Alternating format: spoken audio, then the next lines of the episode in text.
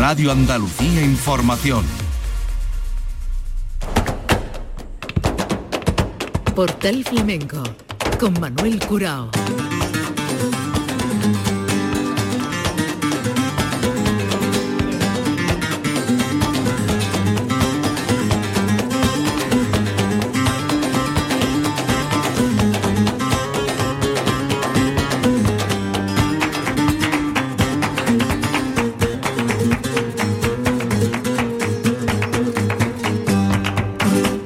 Paz de Dios, señoras y señores, sean ustedes bienvenidos a este portal flamenco.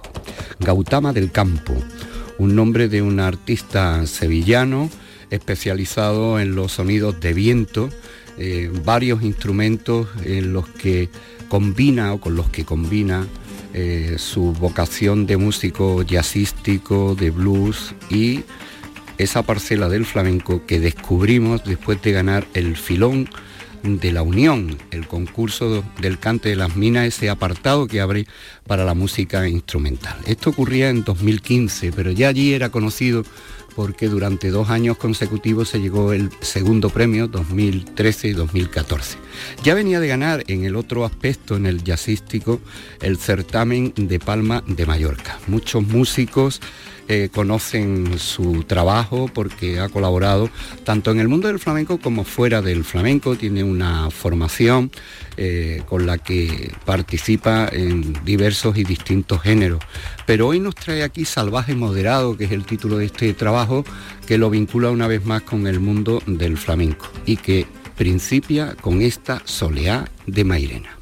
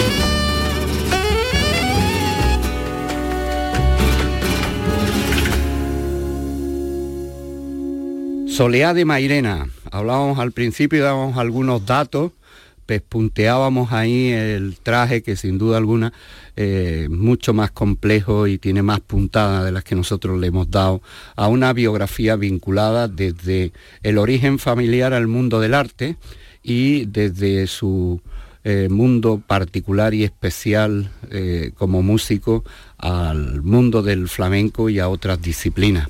Gautama del Campo, a la paz de Dios. Muy buena, encantado de estar aquí con vosotros. Salvaje moderado, ¿no? Puntualizarte que desde el 2015 me conocéis mi faceta flamenca, pero siempre he estado muy vinculado al flamenco desde, desde pequeño en, el, en la carbonería con Paco Lira, con Pisco, los que me hablaban del perrate.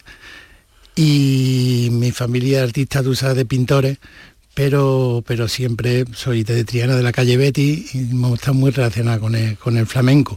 Antes de, este proyecto de Salvaje Moderado, que puede empezar en el 2015 a, elaborarse, yo vengo de, mezclar un, grupo que se llama Mesmalúa, que es mezclar, mezclar cantes gallegos con el mundo gitano y con el mundo flamenco. Ames Malúa se llamaba, y, trabaja con Benjamín Escoriza, que era, que era de Granada, y que mezclaba folk también con flamenco, en el grupo Radio Tarifa. Han sido mis dos últimas producciones antes de hacer esto. Siempre he estado muy ligado a la música raíz, siempre con un pie en el flamenco, de casi todo lo que he hecho. ¿no?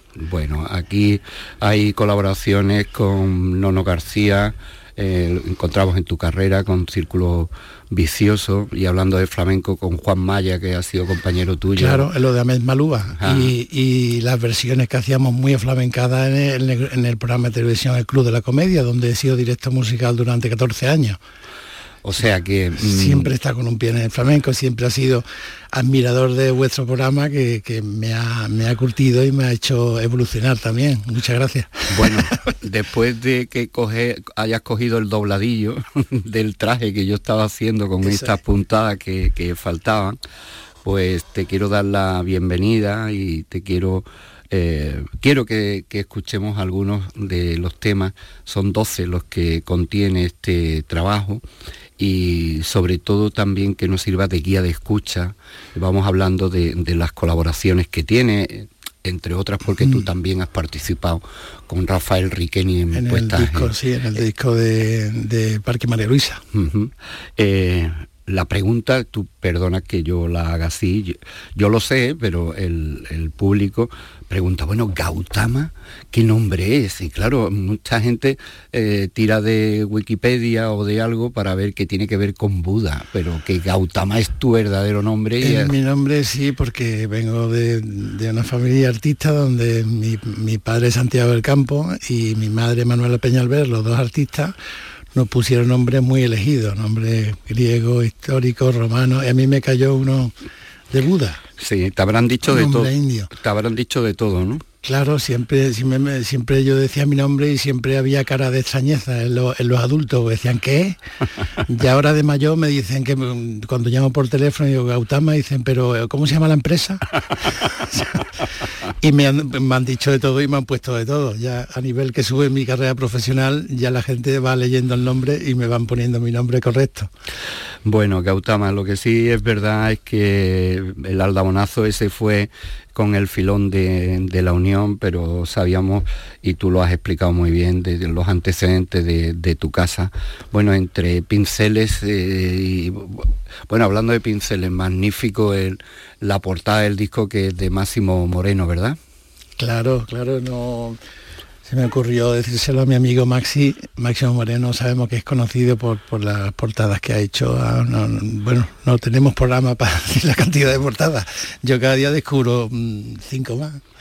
Ha hecho portadas a Camarón, a Paco de Lucía, a Lola, Lola y Manuel, a mm, María Jiménez, tiene portadas y para mí era como amigo quería tener eh, ese, ese, detalle para toda mi vida que él hiciera la portada y, y me sorprendió con un retrato, que la mm. gente piensa que es una fotografía y no es un retrato con, su, con su estilo. Claro, un estilo además muy hiperrealista y con una fineza extraordinaria.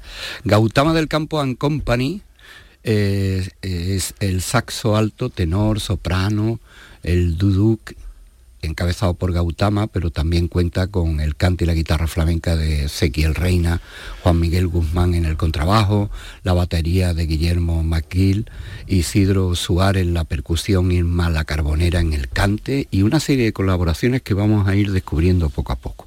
Acabamos de escuchar esta Soleá de Mairena. ¿Cómo le metiste en mano a eso? Em, bueno, hay que puntualizar una cosa. El, trabajo mm, no hubiera sido posible sin estas mega estrellas que colaboran en el disco, pero también con el trabajo del día a día. Entre eso te tengo que dar las gracias a ti por tu programa, porque lo sigo y me ayuda a, a aprender flamenco, pero a mi apoderado Ezequiel Reina, que es guitarrista y muy buen aficionado al flamenco, que me, me, enseña y me, educa en todos estos palos y, me curte, y me dice, tienes que estudiar este, tienes que estudiar aquel. Y decir que sin decir que el Reina no, no podía haberlo hecho, es un guitarrista y cantado de Sevilla. Bueno, eh, Mairena estará dentro de Antonio Mairena. Bueno, Antonio Mairena, el... hay algo que me relaciona con, con Mairena Alcor, por, el, por una cosa familiar, que mi tía abuela era, era la mujer de Jorge Bonsor, y yo tengo relación con Mairena y muy buenos amigos. Y, los cantes de Mairena de Charamusco, que me parecían muy melódicos para, para llevarlo a la profundidad del saxo. Mm. En, ese, en este Luna de Mairena, que tiene un doble sentido, porque la luna de Antonio Mairena y Luna el castillo de Mairena de Arcón, el título y por ahí pasan también algunos detalles de, cómo atacaban otros cantadores ese, ese charamusco, porque hay cosas del lebrijano que también, como enlazar algunos, algunos tercios, eso me gustaba mucho el lebrijano, o, acabar como chaqueta. Entonces hay algunos detalles. Vamos a escuchar ahora unas bulerías que se llaman Calle Moraima. Cuéntanos qué vamos a escuchar arrancan con un, con un guiño a una zambra de Manolo Caracol, Gitana Blanca, y yo creo que es el tema más ya flamenco del disco. Lo hice en el confinamiento, en mi soledad, y como verás en la foto esa debajo de la cama, porque yo grabé medio disco debajo de mi cama para que no, para que hubiera mejor resonancia. Mm, explico a los oyentes que era abriendo un canapé, abriendo un canapé y, metiéndome medio cuerpo dentro y así pude grabar el confinamiento para que para no molestar a los vecinos y para que hubiera una mejor resonancia de mi saxo. Este tema está grabado totalmente en el confinamiento. O sea que puede ser las bulerías del canapé.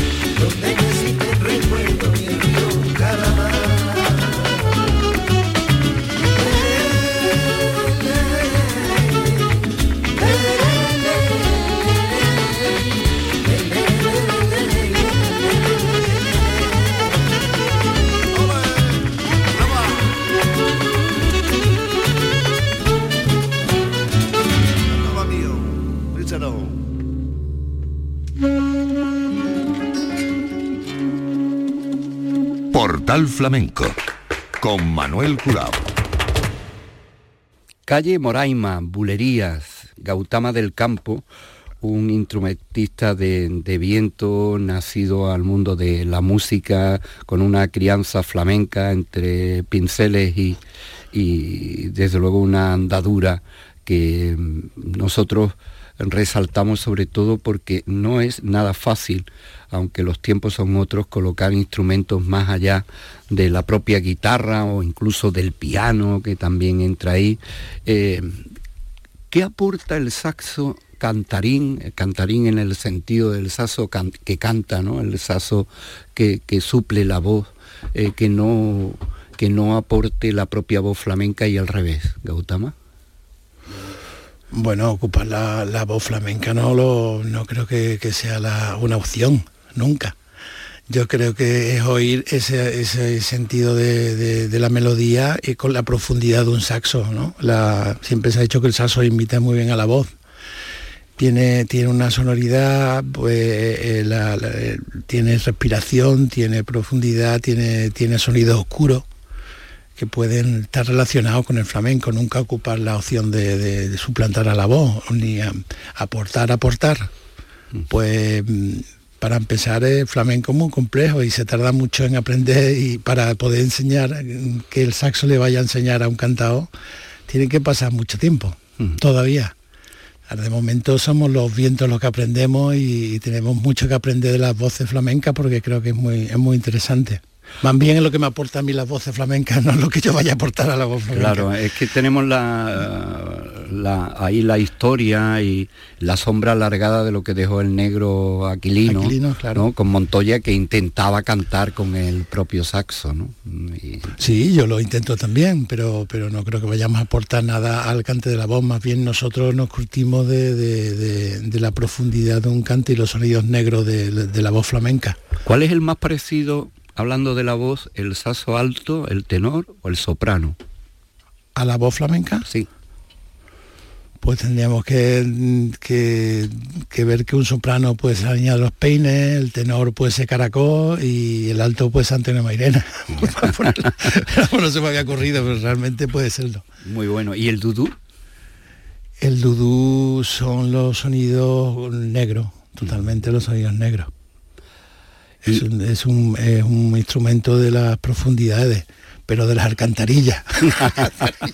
y para la sigrilla que vamos a escuchar ahora, donde ya aparece, aparece en tres temas Rafael Riqueni, eh, Cristian de Moré, David El Galli, en fin, vas ampliando aquí el, cuerpo de colaboradores, ¿no? Al don Alcaraz, eh, al piano. este tema empieza en un club de jazz es un tema que, combina varios, mm, con varios, como dijéramos, varios diseños, ¿no? De repente hay como una cosa de jazz moderna que yo meto una seguirilla metida por, un bajo a cuatro, que eso, bueno, si no somos músicos, lo que intento es que no haya, no haya tierra, entonces van todos los instrumentos volando. Mm. es un experimento que me pareció muy, muy, muy interesante hacerlo. Luego me acuerdo de Manuel Torres en un cante que como te decía antes, el flamenco es complejo y, parte de mis colaboraciones son lo que me ha hecho a mí aprender y la exigencia como trabaja con Andrés Marín, que, que bueno, es el maestro te pellizca y te hace trabajar. Y yo sé esos cantes de Manuel Torres gracias a él, porque tú, como tú sabrás, es muy buen aficionado a, los cantes. Claro, tiene el cante en su casa también, claro. flamenco.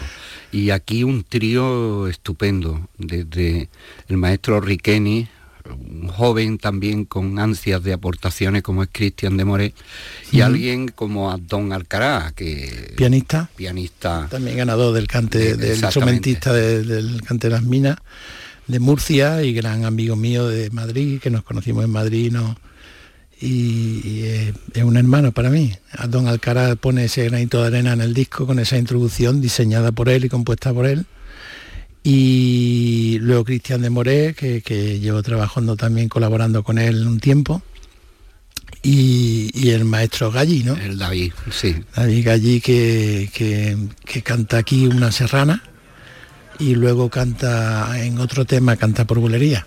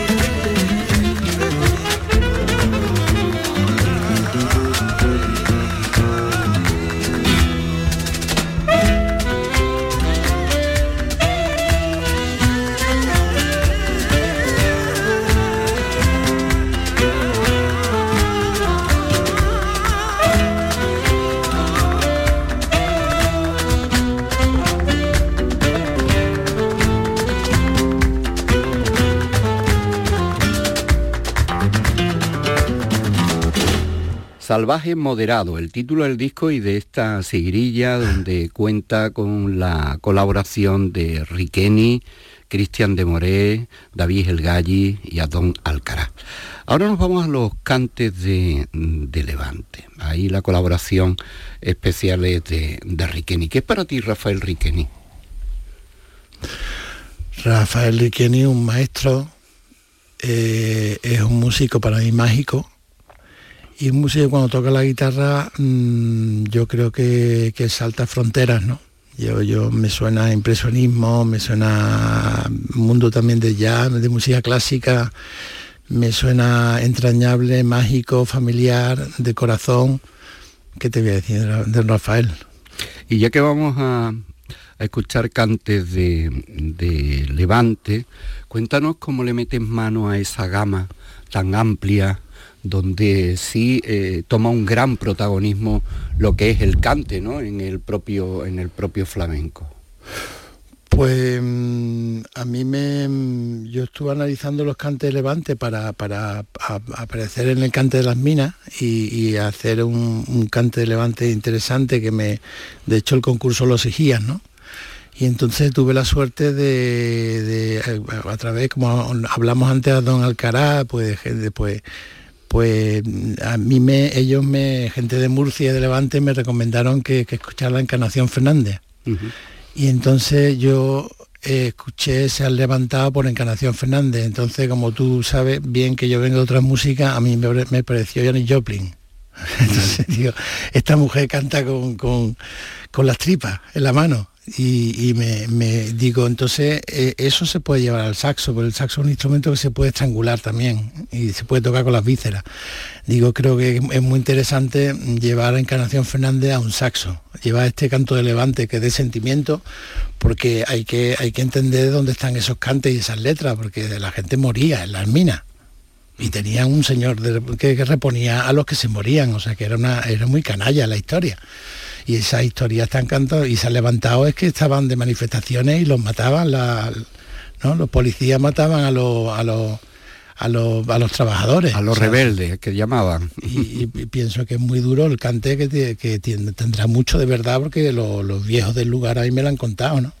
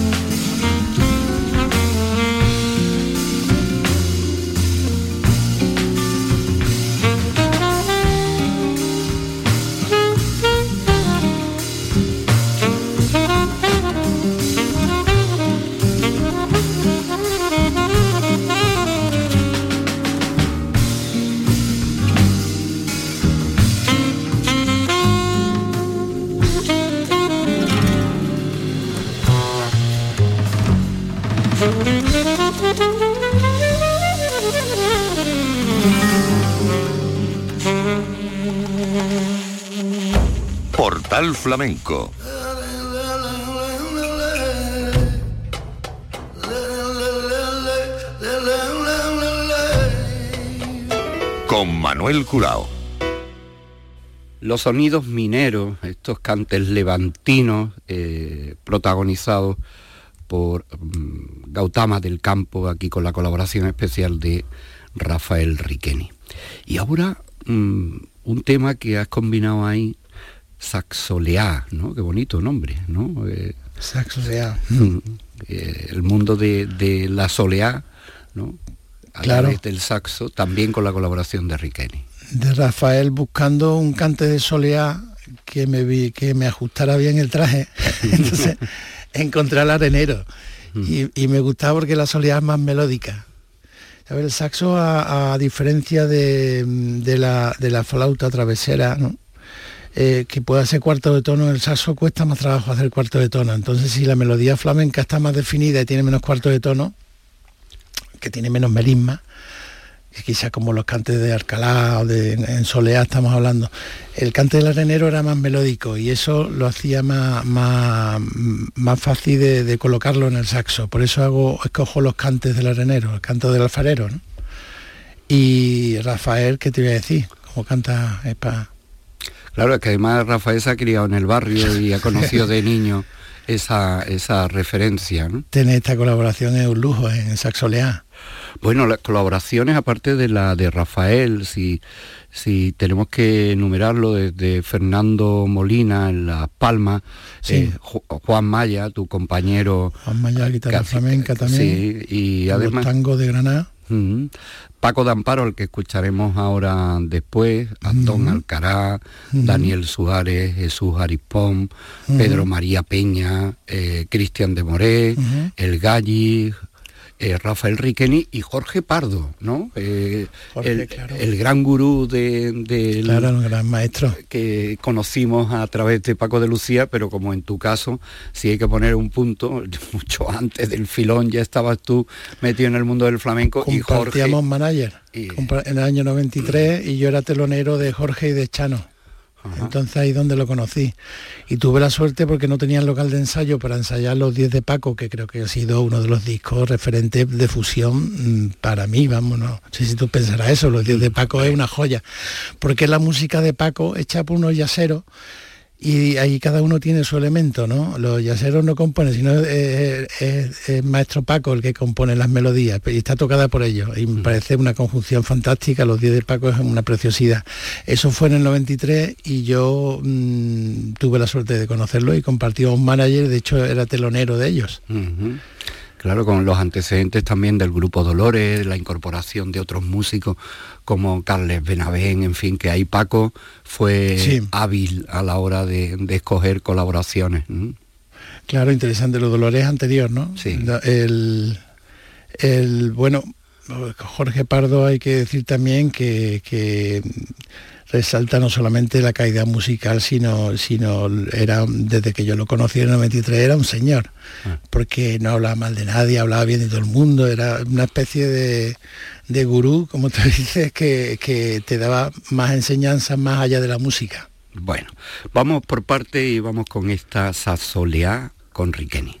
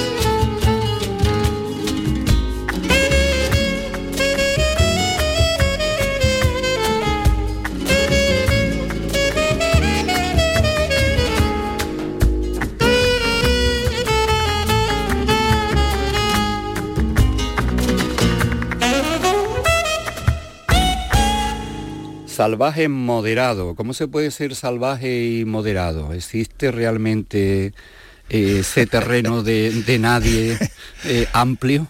No, no Manuel, yo es que me era un, eh, referencia al duende, ah. ese duende flamenco que Lorca, en teoría y juego del duende, habla, habla de lo, yo lo leí una vez y eso lo recomiendo a todos tus oyentes, hay que buscarlo por internet y leerlo porque es una conferencia que da, que da Lorca eh, en, Nueva York y es una preciosidad que habla de los sonidos oscuros, habla de Manuel Torres. Y la niña los peines. Pero eso contándoselo a los guiris, es una maravilla. y, él, y él habla que la niña de los peines, eh, de repente hay alguien que dice viva París y ella se, se enfada y con la voz de, después de un trago de aguardiente, la voz rota ya sin si de repente saca un bozarrón y dice, eso es el duende. Y eso me pareció, me pareció atractivo. Por eso el salvaje moderado va un poco referencia a eso, que, tiene el duende salvaje y que tiene de moderado. Tiene un poco la salvaje, la, lo que saca ese duende del esternón, de, las tripas, y, el moderado es la reflexión, que siempre tiene que la, la, genialidad. ¿De eso hay mucho en Morón de la Frontera? tú has coincidido con aquella, con gente que vivió aquella etapa, ¿no? de hippie, de, morón, cuando eh, se convierte en un lugar de referencia precisamente para guiris que venían buscando al maestro Diego y Allen Poe pues eh, sirvió ahí de maestro de ceremonia. Me habéis contado muchas cosas, claro. bueno, pero tú en la, en la carbonería también has debido de coincidir. En la carbonería se cuentan muchas historias de, maestro Diego de Castor y de toda la influencia que tuvo para la, para no solamente para el flamenco, sino para otras músicas que allí venían los discos. Mm. A través de la de los americanos que traían todos los discos que, se curtían, que de parte de la culpa de la leyenda del tiempo, o sea, del, disco de Camarón, se nos cuenta el productor, ¿no? El maestro, pero es muy importante la, historia de que los americanos estudiaban a Diego del Gastor, ¿no? Mm. Toda la importancia que tuvo él y oírlo pero hemos estado hablando mucho de la relación del saxo con el cante y curioso digo el de Gastor, que aquí le dedicamos un tema, pero es que Diego del Gastor casi todas las falsetas que hacen, que cantamos, que son, son cantes. Hmm. Sí, porque además se basa en eso, en, eh, en, el cante. Esto se llama Huella Temorón. Sí. Y aquí incorporas a un heredero de esa escuela como es Paco de Amparo. Paco de Amparo, claro. Lo conocimos a través de, de Galli y de Ezequiel Reina, que también es amigo de él y, fue una colaboración fantástica, ¿no? La que, en la que pone él con su sabiduría de, de este toque de morón. La